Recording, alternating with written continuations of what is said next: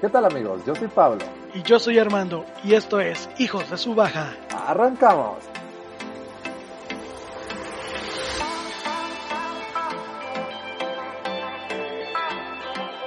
¿Qué tal amigos? ¿Cómo están? Bienvenidos una vez más a su podcast preferido, Hijos de su Baja. Hoy traemos un excelente, excelente programa. Estamos grabando el episodio número 11 y vamos a hablar sobre una muy buena película que nos estrenó este año, pero ha dado mucho de qué hablar. ¿Qué tal Armando? Cuéntanos, ¿cómo te encuentras el día de hoy? Aquí mira, es esperanding. Pensé que ya ibas a aventarte tú todo el episodio. Dije, ¿a, qué hora me va a introducir? Y iba a empezar mi review, Sí, yo dije, desde, ¿lo muteo? eh, muy bien, Pablo, aquí mira, eh, bien, gracias a, al universo. Oye, eh, vi que traes, tienes un nuevo micrófono por ahí, hasta tu voz se escucha así sumamente estremecedora, diría yo. Ya, de aquí a la radio. Pero sí, sí, ya andamos estrenando, ya, ya podemos llamarnos ahora sí podcasters oficialmente. Muy bien, después de 10 episodios, por fin ya salió para el micrófono, estoy muy contento de ello. Y de hecho, eh, eh me pude haber esperado más. la Segunda temporada. Sí, te lo juro. Pero bueno, vamos a dar una probadita de, nuestra nueva calidad de audio, a ver si los uh, escuchas nos, nos lo agradecen, ¿no? Muy bien. Oye, y en Music Addiction, ¿qué onda? ¿Qué nos cuentas? ¿Qué traemos para el día de hoy? Music Addiction, tú conoces, yo no la conocía hasta esta semana porque un amigo me lo recomendó y me dijo, güey, deberían hablar de esto en el hype de su semana que otro amigo me dijo, oye, güey, ya es el hype de la semana pasada, ¿no? Porque siempre traen el tema atrasado. de hecho, era el nombre original que platicamos, ¿no? El hype de la semana pasada, nomás que, pues creo que ya estaba existía. muy largo, estaba muy largo. Sí, sí, sí. sí, pues ya sé, fíjate. Fíjate que no la conozco, ¿eh? ¿no? Se llama. Qué raro nombre. Sí, está, está como muy medio gueto. Pero, pues no la conocí hasta que tú me, tú me hiciste el comentario de que la escuchara. Y pues ahí traemos unos buenos comentarios al rato y recomendaciones. Pues, la Cardi B mexicana, me atrevo a decir. Bueno.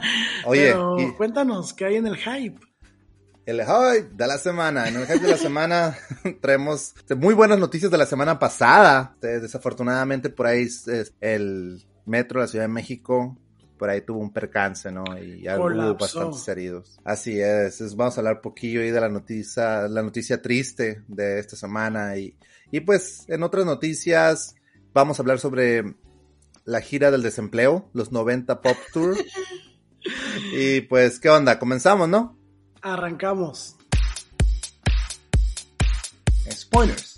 Everywhere. Comenzamos.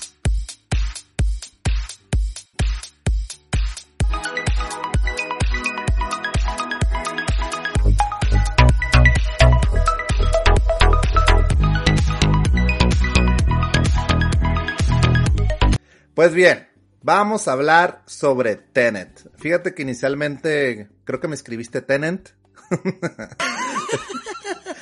Pero creo que la película. Teniente, son lo mismo, son sinónimos. Oye, qué buena película. Déjame les comento que esta película se estrenó en el 2020, dirigida por Christopher Nolan, el mismo director del Caballero de la Noche, el mismo director de Interestelar, y el mismo director de una película con Leonardo DiCaprio que se estrenó por ahí en los 2000 que se llama Inception. Si ustedes vieron ya las películas que mencioné, de seguro sabrán de qué se trata esta película o por lo menos tendrán una idea de cómo se va a ir desarrollando. Oye, yo tengo una duda. Esa película que dices de Inception, la has mencionado mucho desde que empezamos a hablar de Tenet. Eh, ¿No es la de la isla tenebrosa? Fíjate que no. Ah, Esa creo que porque ya ves que de repente en español le cambian el nombre. no tiene nada que ver el nombre en inglés con el español. Y dije, chance, y es esa y sí la vi. Pero sí, y ¿sabes qué me pasó con esta película? Ahorita que lo mencionas en 2020, pues estamos a media la pandemia, todo lo que da. Y cuando recién empezaron a abrir los cines, yo recuerdo que fui a verla y tenía conflicto porque es una de esas películas que andas por ahí bobeando en la plaza y dices, ah, vamos al cine. O sea, ni siquiera sabía de qué se trataba ni nada y dije, ah, pues esta, ¿no? La elegimos y la entramos a verla. Y, y es una de esas joyitas de venía buscando cobre y encontré oro, ¿no? Y aparte, eh, algo que me pegó mucho es que yo queriendo hablar de la película y todo, pero pues nadie la había visto. No, güey, tampoco la entendí hasta el cielo porque con... De hecho, lo que quería era preguntar si ya la había A mí también me pasó, güey. Para que me explicaran. Pero sí, güey, buenísimo. De, de, hecho, güey, la tuve que ver tres veces para entenderle bien. Y ahí, y ahí va la reseña. ¿Qué te parece? Empecemos. Dale.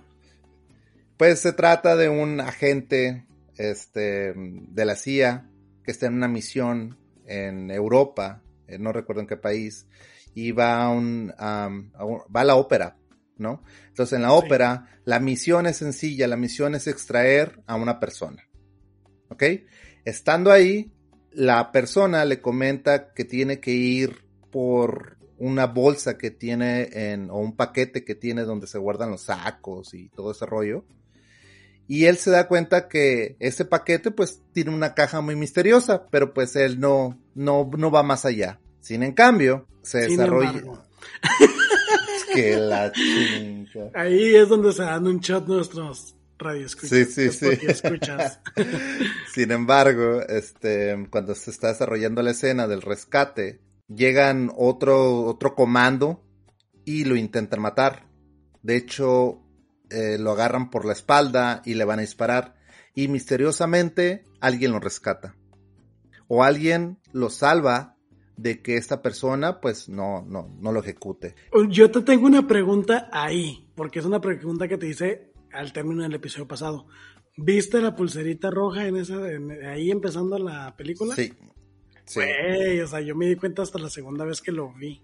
No, yo en la tercera, yo hasta la tercera vez, güey, se me hicieron los ojos llorosos hasta que, vi esa parte y dije, ay, güey. Bueno, vamos a platicar más adelante por qué, ¿no? Entonces, pues, se desarrolla esa escena, después la mafia, no sé de qué país, lo retiene y pues lo ejecuta, sacándole los dientes, pero antes de que terminen de acabar con este personaje, pues él tomó una píldora que es la píldora, pues la píldora de, prácticamente del suicidio para no relatar cuál era el propósito de la misión que esa es una píldora muy famosa que se supone a los agentes de la CIA se la dan para en caso, es de cianuro, una píldora de cianuro, para en caso de que pues la, el bando contrario, los enemigos o lo que sea, los, los atrapen, pues puedan suicidarse de alguna manera y pues sí, no rápido. Ajá. Y pues para que no los torturen más que nada, ¿no? Para no sufrir como la muerte lenta, lo que sea. Que nos dimos cuenta en esta película que pues la misteriosa píldora de cianuro es falsa. Entonces, a mí me hizo preguntarme, ¿en realidad le dan esa píldora a los agentes de la CIA y en realidad será falsa en la vida real? Sí, de hecho, en esa escena, el, el que es como su capitán o qué sé yo, este le comenta que estuvo en un coma inducido. Entonces, no sé si esa píldora realmente le baja los, las, you know, las palpitaciones del corazón o algo así, que se hace pasar por clínicamente muerto cuando realmente no está muerto hace que aparentas, aparentas la muerte, pero no te matan. Pues eso es bueno, ¿no? Porque también dices, güey, pues la CIA le vale madre a sus agentes, ¿no? Los mata antes de cualquier secreto. Entonces, si te mata temporalmente, pues me los perdono. Denme dos para llevar, dice el Armando. La neta, la ocupo, ocupo varias entre semana. Oye, pues desde que no te rescatarían esas píldoras. Es un negociazo, la neta, ¿eh? Cuando lleguen los de Coppel, ¿no? Permítame un minuto, te tomas una y no, pues ya, ya pasó. Quedando el carro, la casa, Coppel, el banco, uff, ya me vi. Pero bueno, la película se desarrolla, pues el, su capitán o su general o su jefe, pues lo encarga en una misión, una nueva misión. Y prácticamente la, la, nueva misión se, es, es, prevenir una tercera guerra mundial. Así le venden la idea a él. Y pues para prevenir esta tercera guerra mundial, él tiene que ir con, a unas oficinas secretas que creo que también son de la CIA y en esas oficinas secretas él se da cuenta de unos objetos misteriosos que están llegando del futuro. Y ahí es donde todo empieza a perder sentido. donde empiezas a preguntarte un montón de cosas, ¿no? Y de hecho hasta la misma científica que le está explicando a, a Tenet, o cómo se llamaba el... Yo digo que él es Tenet. la compañía se llamaba Tenet. Entonces es por eso que la película se llama Tenet. Pero sí, este, este muchacho, este actor principal, él intenta al principio entender por qué las balas, en vez de ir hacia enfrente, van hacia atrás. Porque en vez de disparar, él está cachando, que es una palabra pocha, está recibiendo la bala de nuevo en la pistola. Del verbo catch en inglés. O del verbo cachar. cachar con A, ¿verdad? sí, porque es ese otro. Pero ver. Entonces la película se desarrolla de que mm, él ve las balas y lógicamente dice, bueno, pues hay que hacer un estudio del metal y vamos a identificar de dónde vienen esas balas.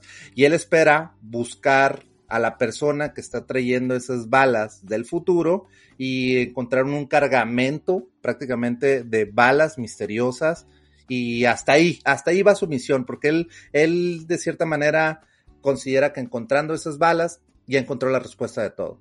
Sí, y es como se desenvuelve todo al final de cuentas, ¿no?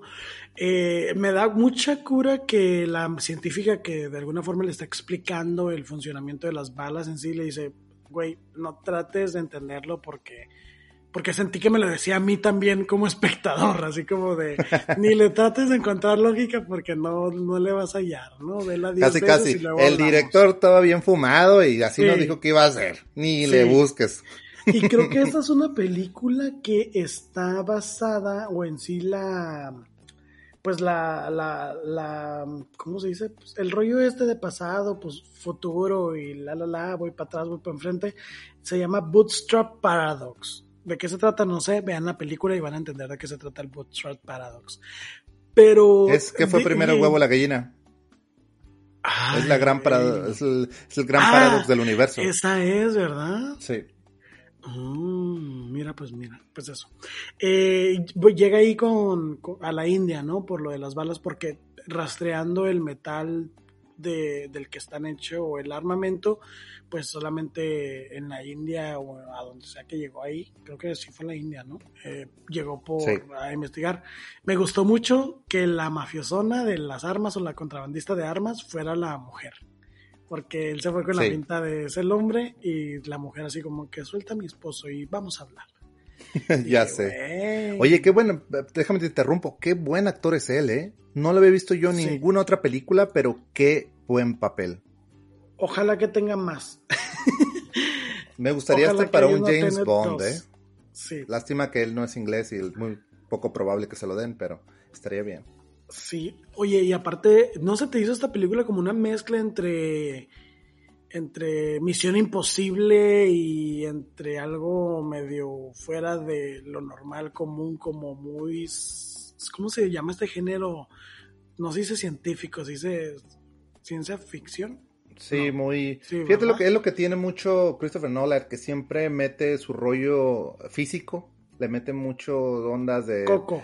Sí, viajar en el tiempo y teoría de la relatividad y universos paralelos y todo eso. Pues en Interestelar, ¿no? De somos nosotros. Sí, Interestelar está súper fregona. Yo me dormí. te lo juro, me dormí. no, Armando, no. Y ni modo. Pero, bueno, sigamos, sigamos con, con, el feedback de esta película.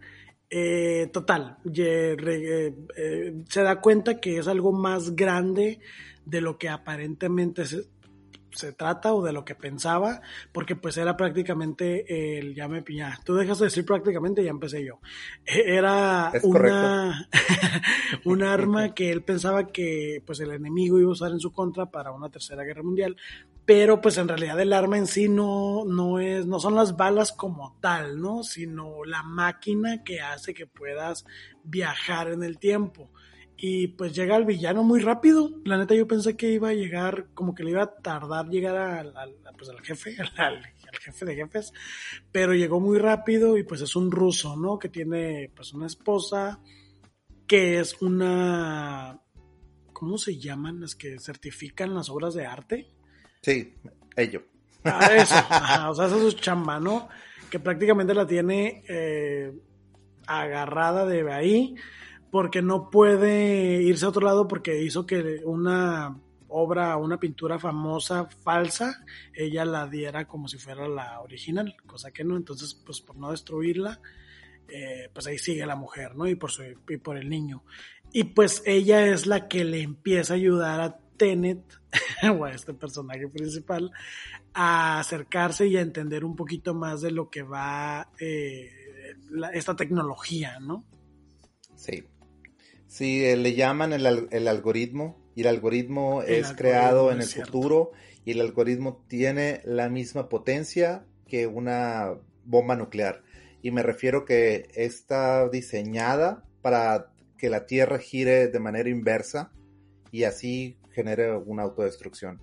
Entonces, el propósito de las personas del futuro que están enojadas con, ahora sí que con el presente, es encontrar que esta persona que es el villano recolecte las nueve piezas y así volver a generar el algoritmo para que en un futuro ellos lo puedan encontrar y así destruir el planeta. Está algo confuso. Sí. Pero ah, por ahí va. Pues sí, y al final de cuentas, pues sí termina habiendo una guerra, ¿no? En, tratar de recuperar o evitar que se complete el algoritmo y, y oh, se nos está yendo un personaje súper importante. De hecho, Robert Pattinson. Así es. Yo creo que el segundo, ¿no? Sí.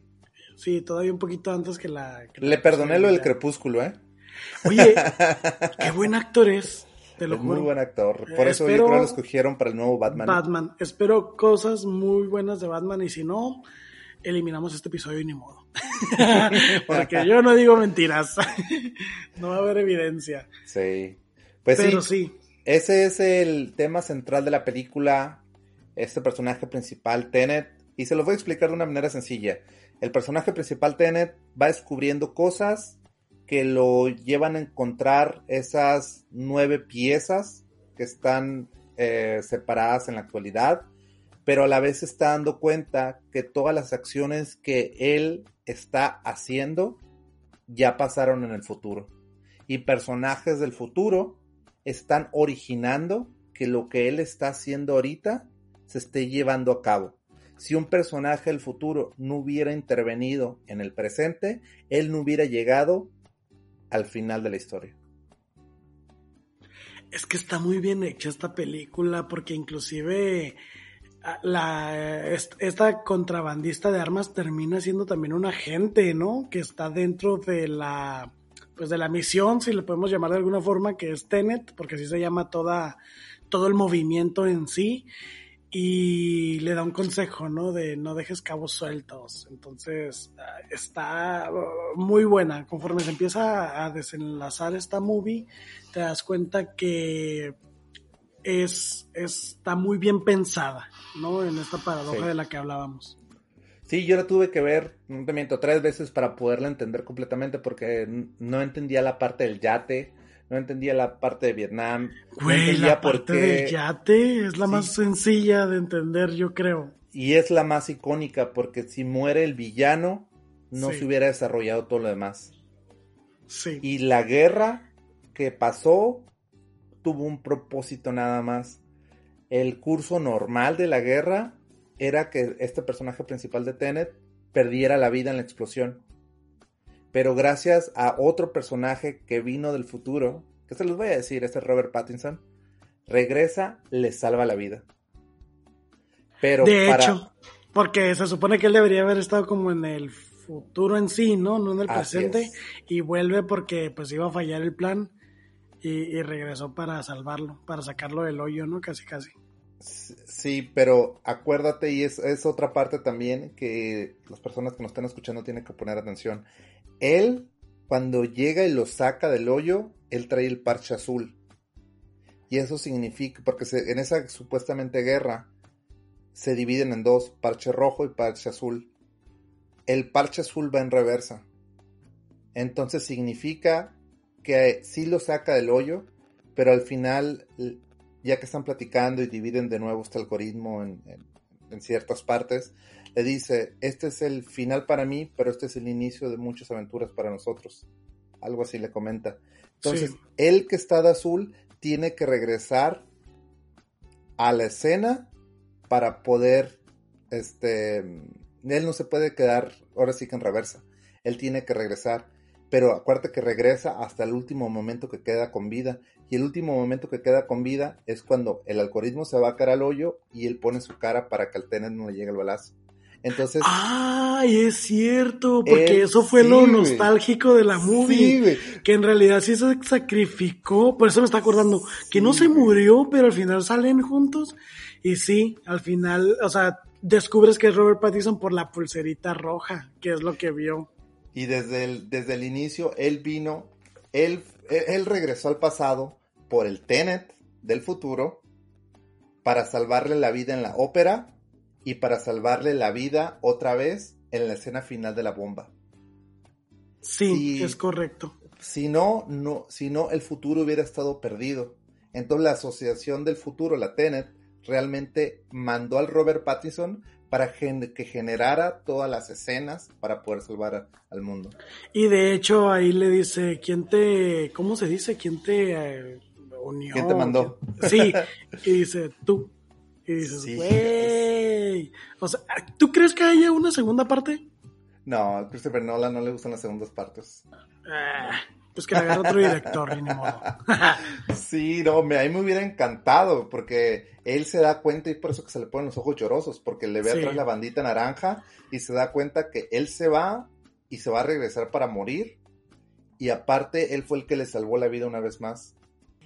Güey, se le puso los ojos llorosos a él y a todos los que vimos esa parte. Sí, sí, sí, yo me quedé así como, no te miento, la primera vez no entendí como a dónde va el Pattinson, ¿no? Porque él le da el, el, parte del algoritmo, se la da al Tenet. Entonces... Sí, porque lo se dividen, ¿no? Sí, pero le da su parte a él. Entonces ahí es donde comienzan como que muchas preguntas y la ves una sola vez como ¿por qué se la está dando? Y pues por la única razón de que él tiene que regresar en el tiempo aunque él es del futuro, y la última escena donde él está vivo es cuando lo salva de recibir una bala en la cara en la cueva donde va a caer el, algoritmo al hoyo. Entonces. Pues es una muy buena película. Está muy buena, amigos. La tienen que ver mínimo tres veces. A lo mejor son más inteligentes que nosotros y la van a agarrar la primera. Lo más seguro es que sí. no, no, no lo subestimes. Pero sí, yo creo que tal vez si ustedes hasta este momento lo están viendo, la no han visto la película, probablemente hasta los confundimos o enredamos más con todo lo que acabamos de decir, ¿no? Pero véanla. O sea, para mí es un 9.5, casi 10. Coincido contigo, es una muy buena película. 9.5 se me hace muy bien para, para, para esta película. Ok, pues bueno, no sé si quieres agregar algo más de Tenet o seguimos adelante con nuestra sección de Music Addiction. Music Addiction. Music Addiction. Comenzamos.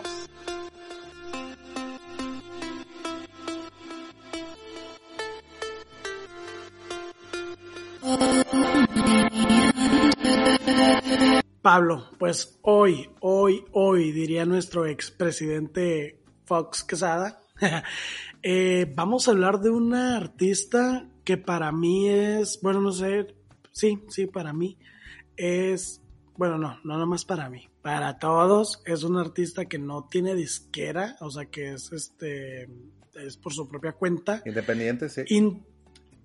Esa es la palabra que estaba buscando, independiente. Y que en su primera semana juntó más de 30 millones de visitas en YouTube con esta canción icónica. Y, y está buena, está buena la canción. Ah. Ya no supe al final cómo se llamaba, porque según yo se llamaba pues, Rap. Y tú me dijiste que no, que ese es el rapero, entonces ya no supe cómo se llama en sí la canción. Sí, vete, me recomendaste esta canción, de hecho, al inicio de esta semana. Y mm, yo nunca la había escuchado ni sabía quién era. Pero eh, puse la canción y, no hombre, es esta muy similar a la rapera que te gusta. ¿Cómo se llama? A la Cardi B. Ay, sí, hazte, hazte. La Nicki Minaj, dices tú. Pero la diferencia es que esta mujer es de orígenes mexicanos, se ve que habla muy bien el español y habla muy bien el inglés. Tiene el acento mexicano y el acento americano. Entonces, escucha su canción, sí, está agresiva, el mismo género tipo de Cardi B, este se escucha todavía más street, Pero el ritmo está muy bueno. Y como dices, ahorita tiene actualmente 42 millones de vistas, creo que va en su segunda semana. 42 millones, Armando. Imagínate. Lo mismo que este podcast. Ojalá algún día no muy lejano lleguemos a esa cantidad porque lo merecemos. Bien Pero, dicho, Sí, de hecho, no, no te causó. El video está súper sencillo. Es como que en el estudio, habitación, estudio, lo que sea de una casa o quién sabe dónde.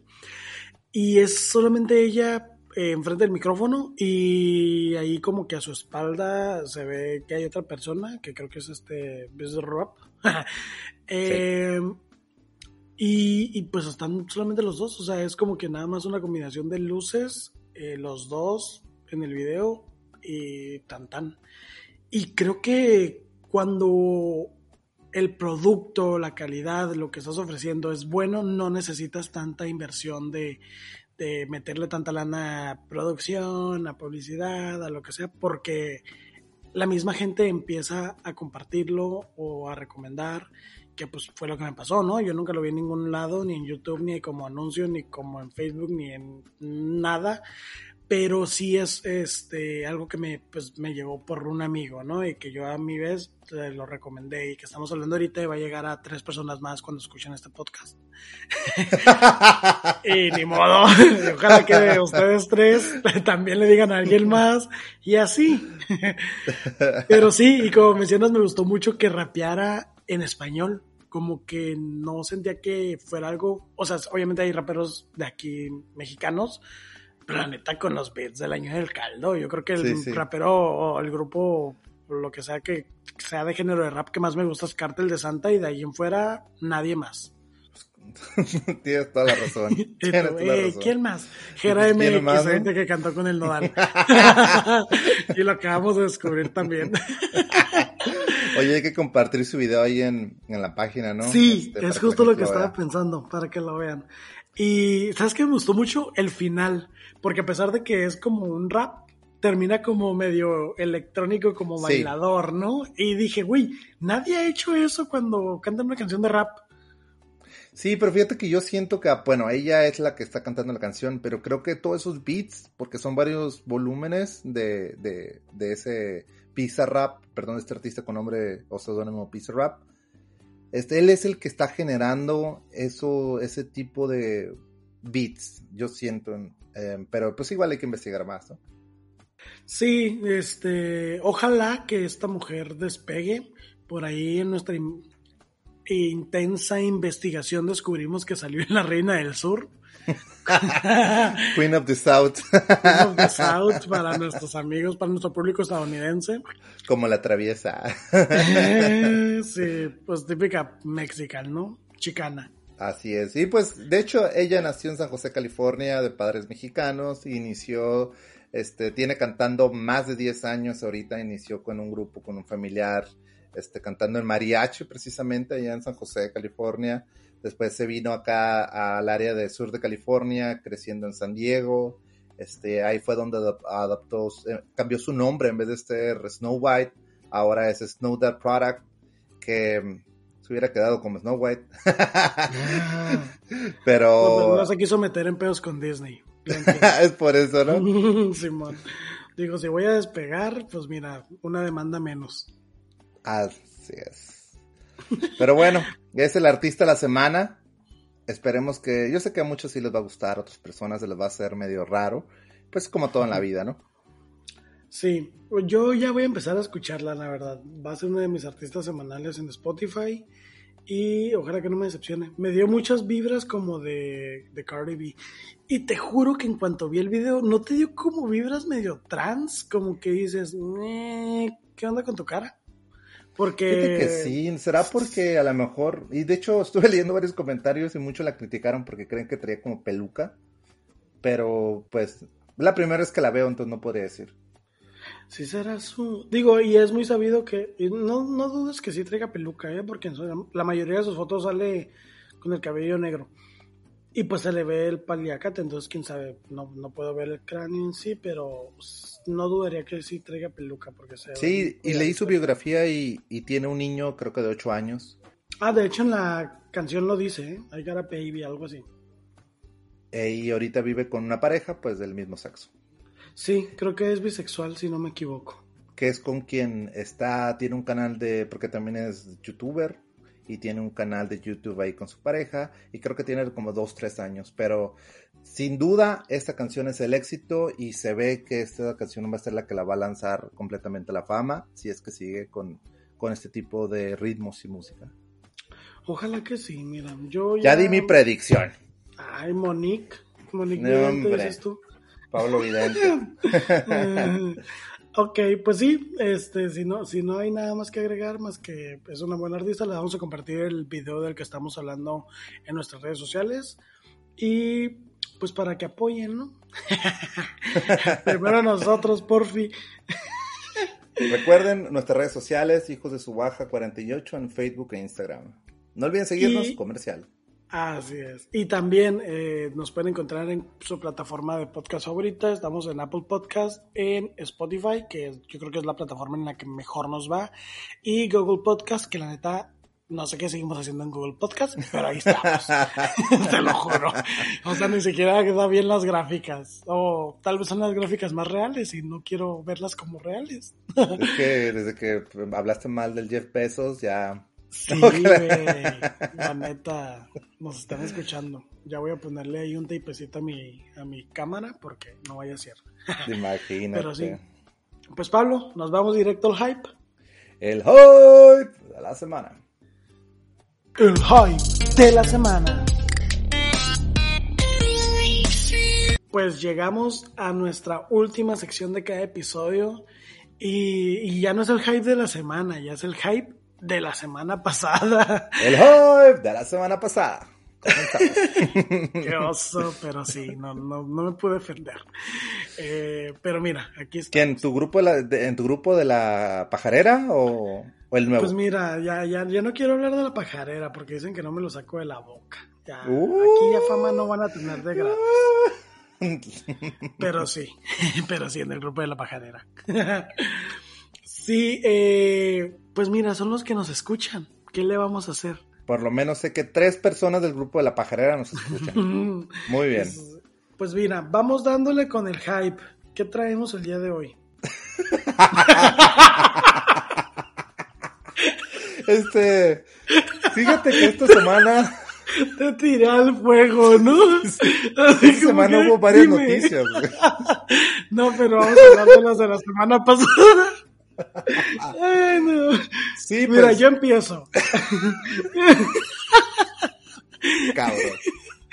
Ups, me salió bien, me salió bien natural. Es que sabes que te esperabas que yo dijera, ah, pues esto vamos a traer, pero te la aventé.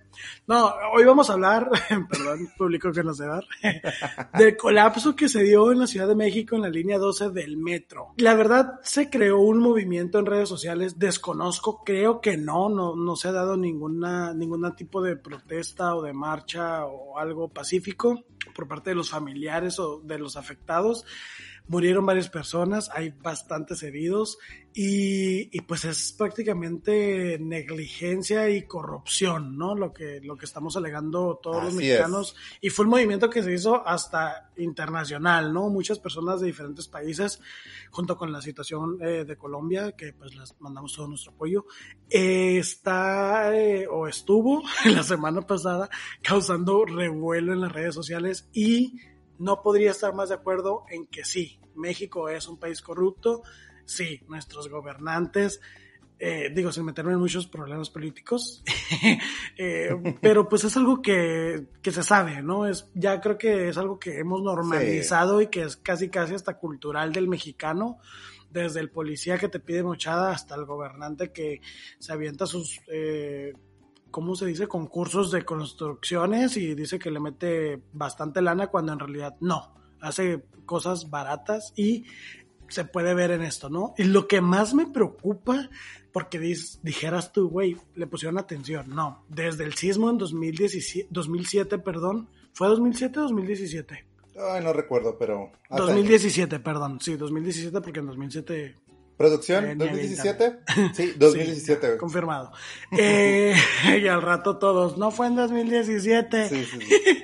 Pero sí, desde el sismo ya varios usuarios eh, o personas de la zona y que tomaban esta línea habían mostrado su preocupación y hay fotos y hay hasta imágenes del periódico donde se publicaban que pues eso tarde o temprano iba a pasar y pues cuánto tiempo tuvo que pasar para que en realidad ya tuvieran un impacto y ahora sí anden eh, investigando y viendo qué onda cuando se supone que hay un budget para eh, este tipo de cosas, ¿no? Producción, budget, ¿qué significa? Presupuesto, un presupuesto. un presupuesto, sí, para mantenimiento y este tipo de cosas. Pero yo quiero saber, ¿tú qué opinas? Tú como una mexicana residente en el extranjero. La verdad da mucha tristeza. No voy a repetir lo mismo que ya dijiste, pero coincido plenamente en ello.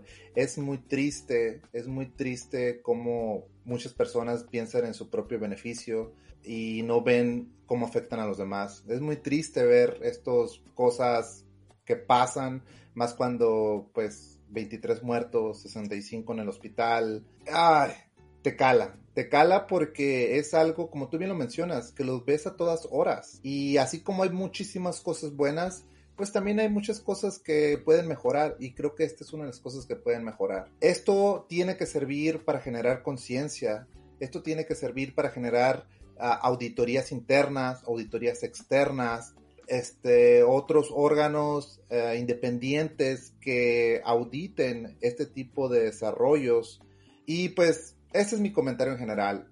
Cuando pasan este tipo de situaciones, como tú ya lo bien mencionas, ya sabemos que la manzana está envenenada. Ya ahorita tenemos que ver cómo cambiar todo esto, cómo cambiar el futuro iniciando nuestra casa, como siempre. Antes de ver a los demás, tienes que ver tú como persona en qué puedes cambiar, pues para que contagies eso y que las cosas positivas se contagien y que más gente tenga conciencia, valores éticos para que en un futuro se eviten este tipo de situaciones. Y creo que vamos a llegar ahí, no ahorita, porque ahorita la manzana tal vez está envenenada, pero tengo fe de que con actitud positiva y con conocimientos y con capacitación, la gente puede, la gente que toma este tipo de situaciones, perdón, este tipo de decisiones, este tipo de contratos, puede este, generar conciencia y no nada más eh, aceptar este tipo de licitaciones, sino también promover auditorías internas o externas.